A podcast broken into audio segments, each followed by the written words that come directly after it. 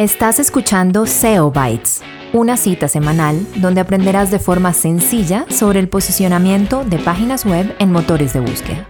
Un podcast creado para ti por la agencia de marketing digital NetBangers, presentado por Camilo Ramírez y Blas Gifun. Hola a todos, bienvenidos a otro episodio más de SEO Bytes, el espacio en el que hablamos de SEO, de posicionamiento en motores de búsqueda y sobre todo un espacio en el que nos dedicamos a romper sus ilusiones y sus alegrías. Todo lo que creen que están haciendo bien, lo están haciendo mal, lo están haciendo. Es, esto es la constante de este programa. Eh, y todo gracias a nuestro faro, luz y guía absoluta, el joven Blas Gifu. Don Camilo, gracias por tan calurosa introducción. Eh, me encanta el positivismo, es divino. Eres divino, no te cambies. ¿qué, puedo decir? ¿Qué puedo decir? Así es la vida. De, mm, héroe a villano en un, en un episodio. Bueno, hoy tenemos, hoy tenemos un tema que me parece absolutamente delicioso y es el tema de los enlaces entrantes o eh, inbound links, creo que les dicen también, o backlinks. Entonces digamos que vamos a partir de, de un, llamémoslo de un enunciado y es eh, muchas personas dicen que, si uno pretende tener un website exitoso, tiene que tener un parrandón de backlinks eh, a su sitio. Entonces, eh, que eso se ha ido moderando con el tiempo y algunos dicen, no, pues que tiene que tener unas características, no es cualquier link, pero al final del día, pues eso está en un universo de, puedo irme al mercado negro y comprar links comúnmente o puedo tratar de conectar con sitios y lograr ganarme ese link o puedo tener simplemente suerte y que alguien me cite y me dé un link. ¿Cuál es la verdad acerca de esto, en Blast? ¿Qué tenemos que hacer? Si hay que buscarlos, no hay que buscarlos, sirven, no sirven, cómo se miden, por favor, ayuda, por favor, rompe nuestro corazón de nuevo, joven Blas. No, no, no, yo no, yo no rompo corazones por, por simple petición del público. bueno, a ver, venga, es que todo está súper mega relacionado con todo, incluyendo desde cómo arrancó Google. Eh, desde el principio decían, no, es que un link hacia un website significa un voto. Y es decir, que yo como website, dueño de este website, creo que este link le va a servir a mis usuarios. Y de ahí empezaron a decir, uh, hay algo que se llama el link juice, eh, algo que se llama link equity, cosas así. Que, ¿Y qué era lo que significaba eso? Entonces, yo lo que se decía antes es, mi website tiene un link equity, link rank o lo que le, cualquiera page rank, lo que le quiera poner. eso, que eso eh, como para irlo aterrizando no es otra cosa diferente que como a la autoridad de mi dominio, a la autoridad de mi link, o qué tan fuerte, famoso, eh, confiable, o, digamos, que, ¿cómo se define eso? A ver, eso se, se veía desde el punto de vista de la página y sí había algo llamado page rank, que no significa que es el ranking de la página, sino es, el, es un ranking que se que creó eh, eh, Page, Larry Page, el, uno de los creadores de, Google, donde sencillamente eh, pues está mirando todo lo que es la, la, arquitectura interna de un blog, de, de, una página y cómo se interrelaciona antes y después. Entonces, esta es mi página, qué links me entran, qué links salen, y lo que se decía era que cada vez que un link salía de mi página era que estaba perdiendo autoridad o que estaba perdiendo link juice. Adelantándonos 20 años, bueno, ya poniéndonos al día de hoy, es decir, eso fue, 20 años. Hace poco John Mueller de Google salió diciendo todo lo que tenga que ver con link juice está pero mandadísimo a recoger. ¿Por qué? Por lo que ya hemos, por lo que hablamos en el episodio pasado, que Google ya es capaz de leer todo el contenido de la página, reconocer como todos los elementos de la página, incluyendo links, incluyendo videos, incluyendo PDFs, toda la cosa, está relacionado. Eh, a eso también hay que aumentarle pues todo lo que es el EAT. Eh, así que cuando estamos diciendo que la única forma de llegar a primera posición es tener todos los links que quieras, no, yo, he logrado poner páginas en primera posición sin un link. ¿Por qué? Porque el contenido era muy bueno. ¿Para qué sirven los links? Los links realmente sirven para ser descubierto. Es decir, Si mi website está completamente horriblemente hecho, no tengo un sitemap, Google no, lo, no lo reconoce y me gano un link de un website a mi website, de esa forma Google puede saber que esa página existe. ¿Cuál es la posibilidad de que eso pase? Muy poca. Eh, ¿Todos los links sirven? No. Entonces, para todas las agencias del mundo que ponen su link abajo que dice diseño hecho por agencia fulanito, desarrollado por agencia sutanito, eso no le sirve para nada. Ahora ¿Pero le, juega en contra? O, no le sirve, pero, pero le al que le juega en contra, al que le juega en contra es a su, a su cliente. Es decir, como que si quiere hacer las cosas bien, bueno, no, no, no, no le dé palo al cliente. ¿Por qué? Porque, entonces, venga, vamos a explicar esa parte. Eh, ¿Por qué si los links funcionan para descubrir el website no nos van a ayudar? Entonces, eh, por un lado, los, los links importan o sirven bastante cuando son links que están relacionados con el mismo tema, cuando puede ser que complementan, suplementan el tema, eso está bien. Cuando pues obviamente si no es lo mismo tener un link de Forbes hacia mi website que un, y sorry, aquí nos vamos a dar palo porque usted y yo nos damos palo, que tener un link de SEObytes.co a nuestro website. Ahora, de aquí en, en, cuestión de unos meses, pues Forbes nos va a estar pidiendo links a nosotros. Indiscutiblemente. Eh, vamos a dominar el mundo. Pero espera un segundo. La, pregunta es, ¿por, por, qué es diferente el link de... Digamos que salta a la vista, o sea, la lógica nos dice que obvio el link de Forbes es más tremendo, pero, pero en realidad, ¿por qué? Si el dichoso link juice, o sea, si el superpoder del SEO no existe eh, para pasárselo a alguien, entonces ¿por qué el de Forbes es más importante que el de SEO Bytes? Solo por el hecho de que muchas personas del inmenso tráfico que puede tener Forbes puede llegar ese link y después a la página de, uno o porque en verdad hay algo detrás de, esta página que es tan importante, confía en esta otra y eso de cara a Google le da como voto de confianza, eh, abracito. Eh. es, una mezcla de todo, digamos, eh, autoridad. Vamos a hablarlo desde el punto de autoridad. Empecemos por ahí.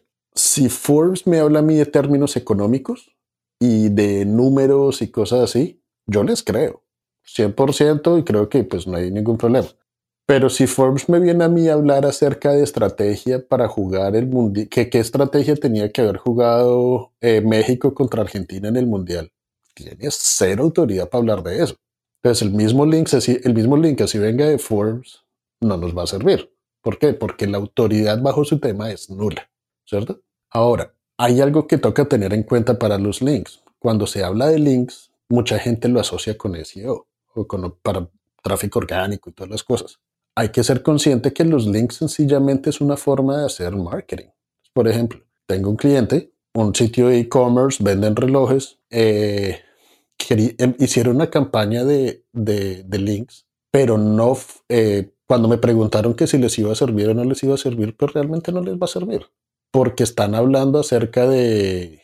Eh, estaban, los links que estaban tratando de buscar era acerca de, tendencias de, moda, pero moda general, no solamente de relojes, por ejemplo.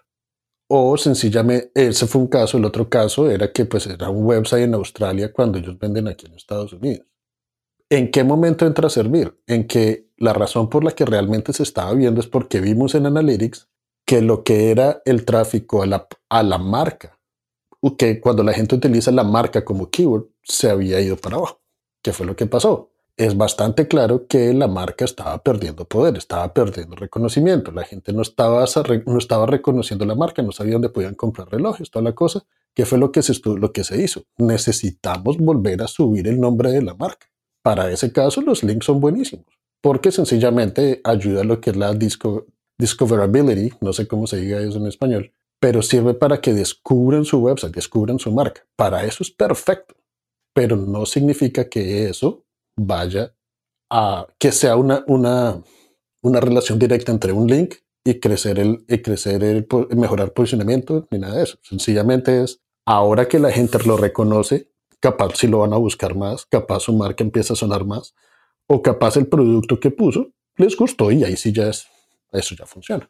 Ok, o sea, eh, digamos que para, para hacer esto un poquito, eh, aterrizarlo a nuestra realidad, hablar de una estrategia, una estrategia de backlinks, ¿tiene sentido hablar de eso? o, solo tiene sentido si digamos que el enfoque es de este estilo y es, pues lo que va a hacer es que simplemente nos conozcan más personas, punto. No como parte de la estrategia de SEO, sino como parte de la estrategia de mercadeo general. Eh, a ver, primero que todo, la, la estrategia tiene que ser, sí vale la pena hacerlo, no, no le voy a decir que no, pero tenga en cuenta estas características. Cuando, usted es un guest blogger o cuando lo invitan a escribir a algún lado, en teoría el blog debe tener un no-follow a links hacia su página. En teoría, muy poca gente lo hace. Si usted paga por un artículo, obligatoriamente tiene que decir que tiene que tener un no-follow y tiene que tener algún lado que el artículo fue pago. Eso nadie lo hace. Eh, a no ser que sea muy visible y que ya por que están ganando algo por afiliado, que ahí sí lo tienen que hacer. Porque ahí sí ya se viene, no es Google, sino ya se viene el gobierno detrás de ustedes. ¿En qué momento vale la pena hacer una estrategia? No que la estrategia no sea vamos a reventar esta cosa de links, sino este es el, el mensaje que tenemos, los medios de comunicación que queremos que los lo agarren son estos ¿Qué les vamos a producir para que realmente sí les llame la atención? Se lo mandamos a reporteros, de pronto a los reporteros les gusta, y ya teniendo en cuenta de quiénes realmente lo pusieron en su website, ya nosotros también podemos utilizar eso dentro de nuestra propia estrategia de contenido. Entonces yo no le haría así como, venga, vamos a tratar de conseguir 10.000 links de aquí a final de año. Lo mismo, no todos los links son buenos. Hay links que van a ser basura y hay links que realmente no, no van a ayudar en nada. Y, en ese universo, pues irremediablemente la mejor alternativa es hacerlo manual, no hacerlo vía plataforma, porque hay plataformas, ¿no? De compra de backlinks y todo esto.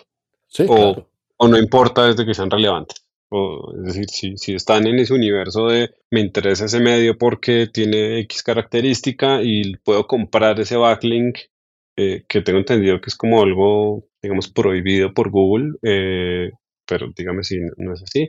No, no es eh, que sea pero valdría la pena igual decir que es un backlink comprado y tiene que tener el no follow.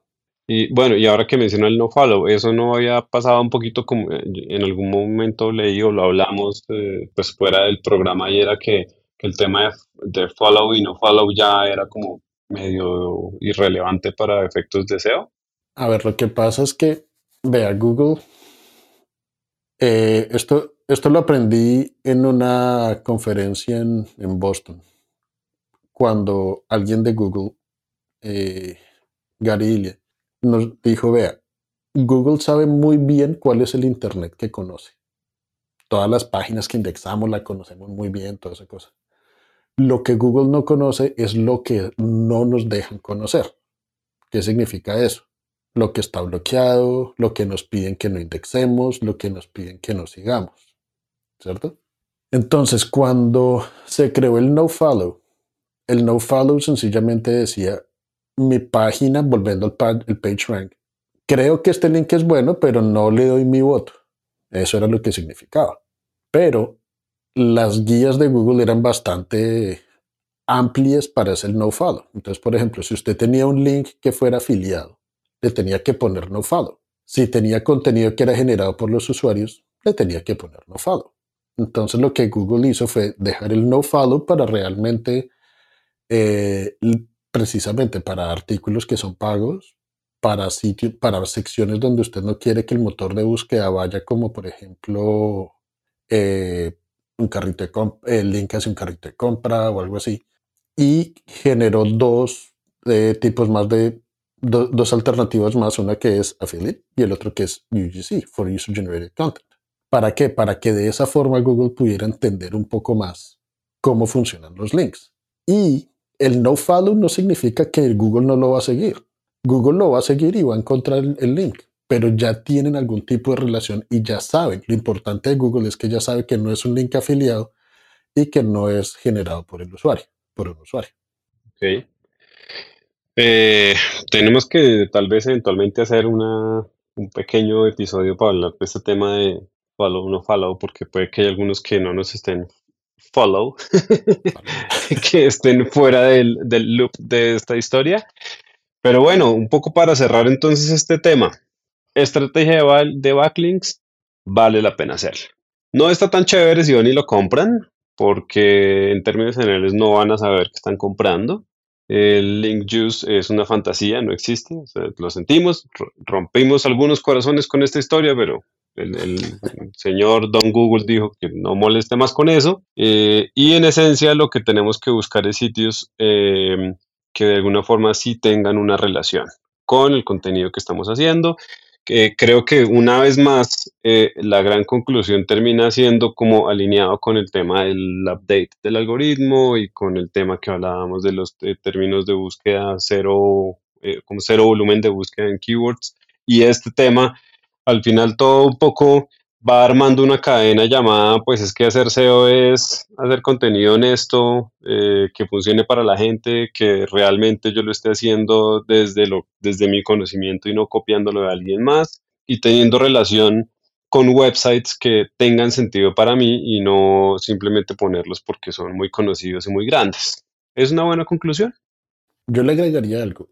Si piensan en comprar links, eh, asegúrese que usted puede escribir el artículo donde va su link y asegúrese que ese artículo es pero súper mega espectacular para que realmente sea un link que valga la pena. Si no, va a ser un contenido que está en la página 10, 12, 15 y nunca les va a generar nada. Perfecto, buen consejo. Pues como siempre, Juan Blas, muchas gracias. Hoy no, hoy no me sentí tan vulnerada con este tema porque de entrada ya era un ignorante, entonces pues es imposible.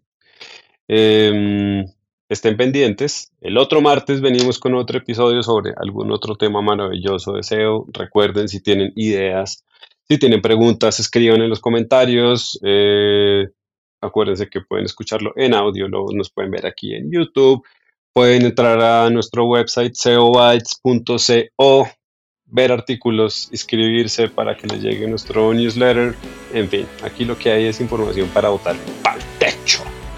Joven Blas, muchísimas gracias y nos vemos el otro martes. Listo, aquí nos vemos. Chao, chao.